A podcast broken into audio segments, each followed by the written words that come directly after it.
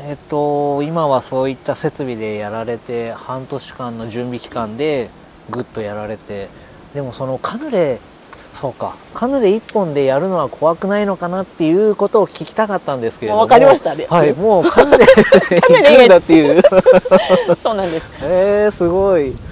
でもそうかあの場所に関しても徒歩10分15分くらいで怖くないのかなって思ってたんですけどもそこもあくまで趣味のつもりで。あそうです。だってもうそれ以上行くと家賃上がっちゃうしそうですね。まあ大赤字だったら考えものだけれどもそうなんです趣味の出費の程度で行こうと。私はカヌレ屋を趣味でやってます。あみたいな。そこの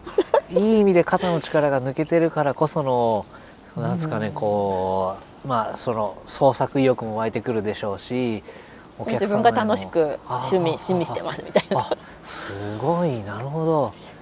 でもそうなるとあのー最初は通常販売をされてその後人気が出てきて今度貴重性になって、でコロナが始まったからっていうのもあるかもしれないし行列の問題もあってうん。今度ネット予約にされましたよね、それだけこう人気が出つ出続けるのも逆になんかちょっと違和感というか優子さんの中で大変だったんじゃないですか？大変？うーん。なんか失礼な言い方のつもりはないですけど、うんはい。こんなつもりじゃなかったのにじゃないですけれどもなんかもうちょっと静かにじゃないですけいやど全然ですよ。むしろ本当に、だって来てくださってうん。買えなくてもしはいょうがないって買える方とかもいる中で、はいこんなつもりじゃないなんて言えないです言えないですよ、うん、すごい。なんか最近ああいう予約制のお店ってちょっとずつ増えてきて僕すごい親切だなって思うんですよね。本当今のお話じゃないですけどせっかく行って並んで買えないみたいなこともたまにあるにはあるじゃないですか。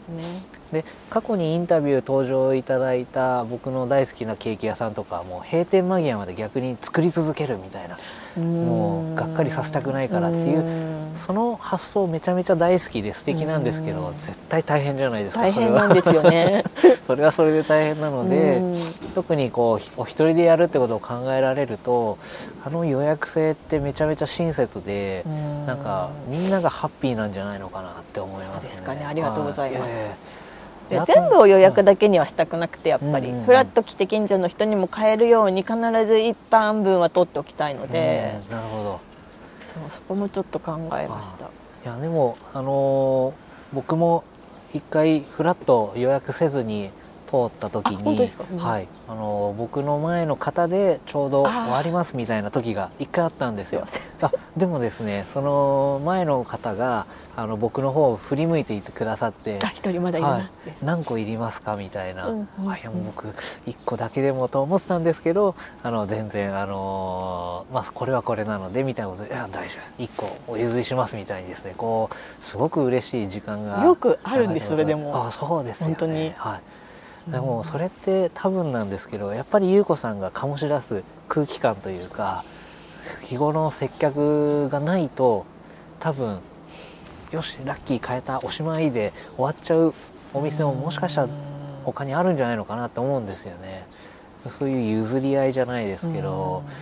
優しい方が多いなってすごく思いました。本当に私もなんかよく本当によく見かけるんですけど最後の方が「あどうしよう私で終わっちゃうんですか?」みたいうんな「なんか申し訳ないんで」みたい ね多分その方も自分用とせっかく変えたから友達用にとかってうん。もしかしたら考えてたかもしれないのに、なでもなんか多分はい。食べてほしいって思ってくださる方もいうんてなるほど。なんかこの間も意外と早く予約販売が終わった時間、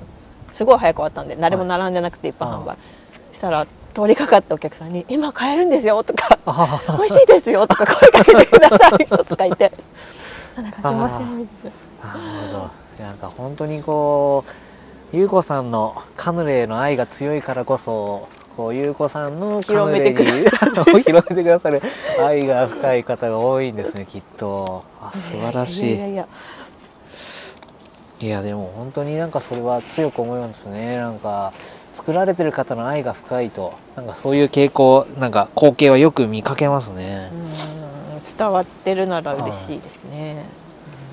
でもその材料のことでお聞きしたいんですけども、その体に優しいあの材料とか、えっと、今だと平飼いされている鶏から生まれた卵とかあとは大三島の無農薬のあリモンチェットとか、はい、とかあとは広島のやはり有機のレモンとか使われてますよね、うん、でその飲食店で長年働かれてた経験が逆にないと、はい、そういった仕入れのこうお付き合い先っていうんですかね探すのって最初大変じゃなかったですか？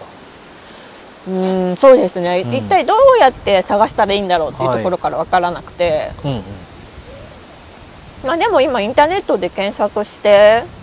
ですね。あ、うん、じゃあそれでここの品物だったらとかこの方が作る卵だったらみたいなので問い合わせをしてそうですそうです。で実際使わせてもらって、うん、よかったら。サンプルを送ってくださったので使ってみてとか、まあ、今実際そんなに無農薬でリモンチェッロ作ってるとこってやっぱどうしても検索したら出てくるのって少ないんですよね、うん、そんなにまだメジャーじゃないので、はい、数は限られるし、はい、まあ、でもそこを選ぶことによって支援ができるじゃないですか。なるほど。っていうのもあるしそういった志を持って頑張られてる生産者の支援もできたらしたいなってことなんですね。あそういうので選ばれるんだったらうちもオーガニックにしていこうかなっていうのが普通に標準になればいいなって本当は思うんですけどね。なるほど。そのフランス産のなんか原材料もあの以前優子さんとあのちょっとお話しさせてもらった時に教えてくださったのが、まあ、そういった食材を中心に取り扱っている商社もあるけれども、うんうん、唐辛子とかはもう直接輸入されてるって、うん、はい、お話ししましたね、はい、でそれ言ったのもやっぱりじゃあ向こうに行かれた時に実際マルシェとかでそういった生産者さんとつながるみたいなイメージなんですか？えっとですね、バスク唐辛子は実際にバスクに旅行に行った時に、うん、マルソあの大きな都市バイオーヌでマルシェがあるんですけど、うん、まあ、そこにいろんな地方からその曜日に来てる方がいてそれで出会って。まあたまたまですけどでもそれこそなんか本当にいっぱいあるので。でもなんか商社とかではない分その発送とかの手続きが大変だったんじゃないのかなあでも向こうも今インターネットでああそこはもう簡単に。なるほど。じゃあもう本当メールでやり取りして。そうですね。あのサイトも持ってらっしゃるので。そうなんですね、はい、ウェブ販売。フランス国内向けにでも全然やってる。ので、はいはいはい、で。それをこっちに送ってもらってるってあそうなんですね。じゃあそうやって地道にちょっとずつご自身が納得いく材料をそうです。集めていってってことなんですね。新しいものを作る時は結構そこからが大変です。そうですよね、今でもそのプレーンともう一個こう限定じゃないですか。その新作ってのはあの金柑とかショコラとかあのなんですかね。限定と言いつつ定番といえば定番とその時期になればみたいになる、はいうん、なんか完全な新作みたいなのはやっぱ年に何回か作られてるんですか？プレーン以外にスパイス、えー、ショコラバスクチョコっていうのは定番で、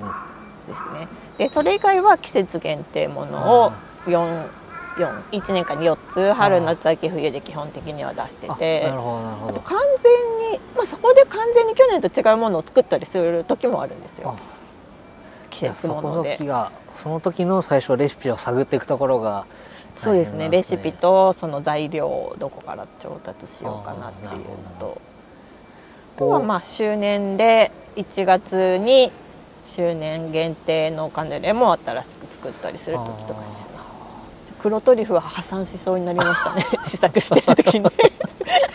そうですよね。どうしようと。お金が。うん。なるほど。でもやっぱカヌレ作りもこうお店を始められてもう5年経ちましたけれどもいまだにあれですか？試行錯誤しながらじゃないですけどやっぱりまだまだ難しいなって思うことはありますか？新しいそうですね。ちょっと変えるだけで失敗するというかうまく焼けないお菓子なので、うんこう新しいフレーバーでどんな分量にしてうまくいくかっていうのは毎回緊張します。いやでもそういうのを楽しみながらじゃないですけどもじゃあ今も続けられてってことなんですね。はあ、もう一個あの優子さんの、まあ、ダンラポッシュのこう代名詞というかあのパケモンテっていう包み方、はい。あれはこうフランスのパティスリーの伝統的な包み方だと思うんですけど、うん。その優子さんが過去に投稿されてたなんか記事でなんかフランスでももう今はちょっとずつ見かけなくなってきたみたいにきそうですなんか読ませてもらったんですけど、やっぱあれをやりたいなって思ったのはやっぱりフランスでパケモンテと出会ったっていうのがあったんですか？私が行ってたのは今から20年ぐらい前なんで、大体ああいう包みをしてくれたんですよね、はい。うん、であれ見た時に最初、まあ、本当にすごいスピードでパッパッっておばちゃんが包んでくれて、はい。何これかわいいし、日本の箱みたいにこう邪魔じゃないというか、うん。なんか利便性もいいし今でいうエコとかね、はい。につながるしなんだこれはって思ったのが衝撃で、あこれででもその時は別にあフランスに行ったらこういう可愛い包みがあるんだなっていうぐらいだったんですけど自分がお店をやろうと思った時には、はい。もうそれをやるしか考えつかなかった。でもこれは映えるぞ。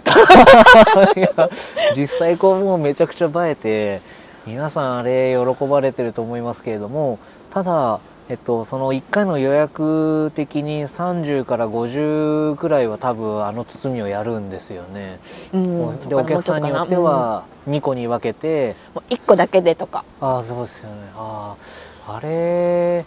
あれを最初は結構練習されましたがあのスピードで最初はあの数を1はい、分以上かかりましたよ。あ。それこそイベントで、はい。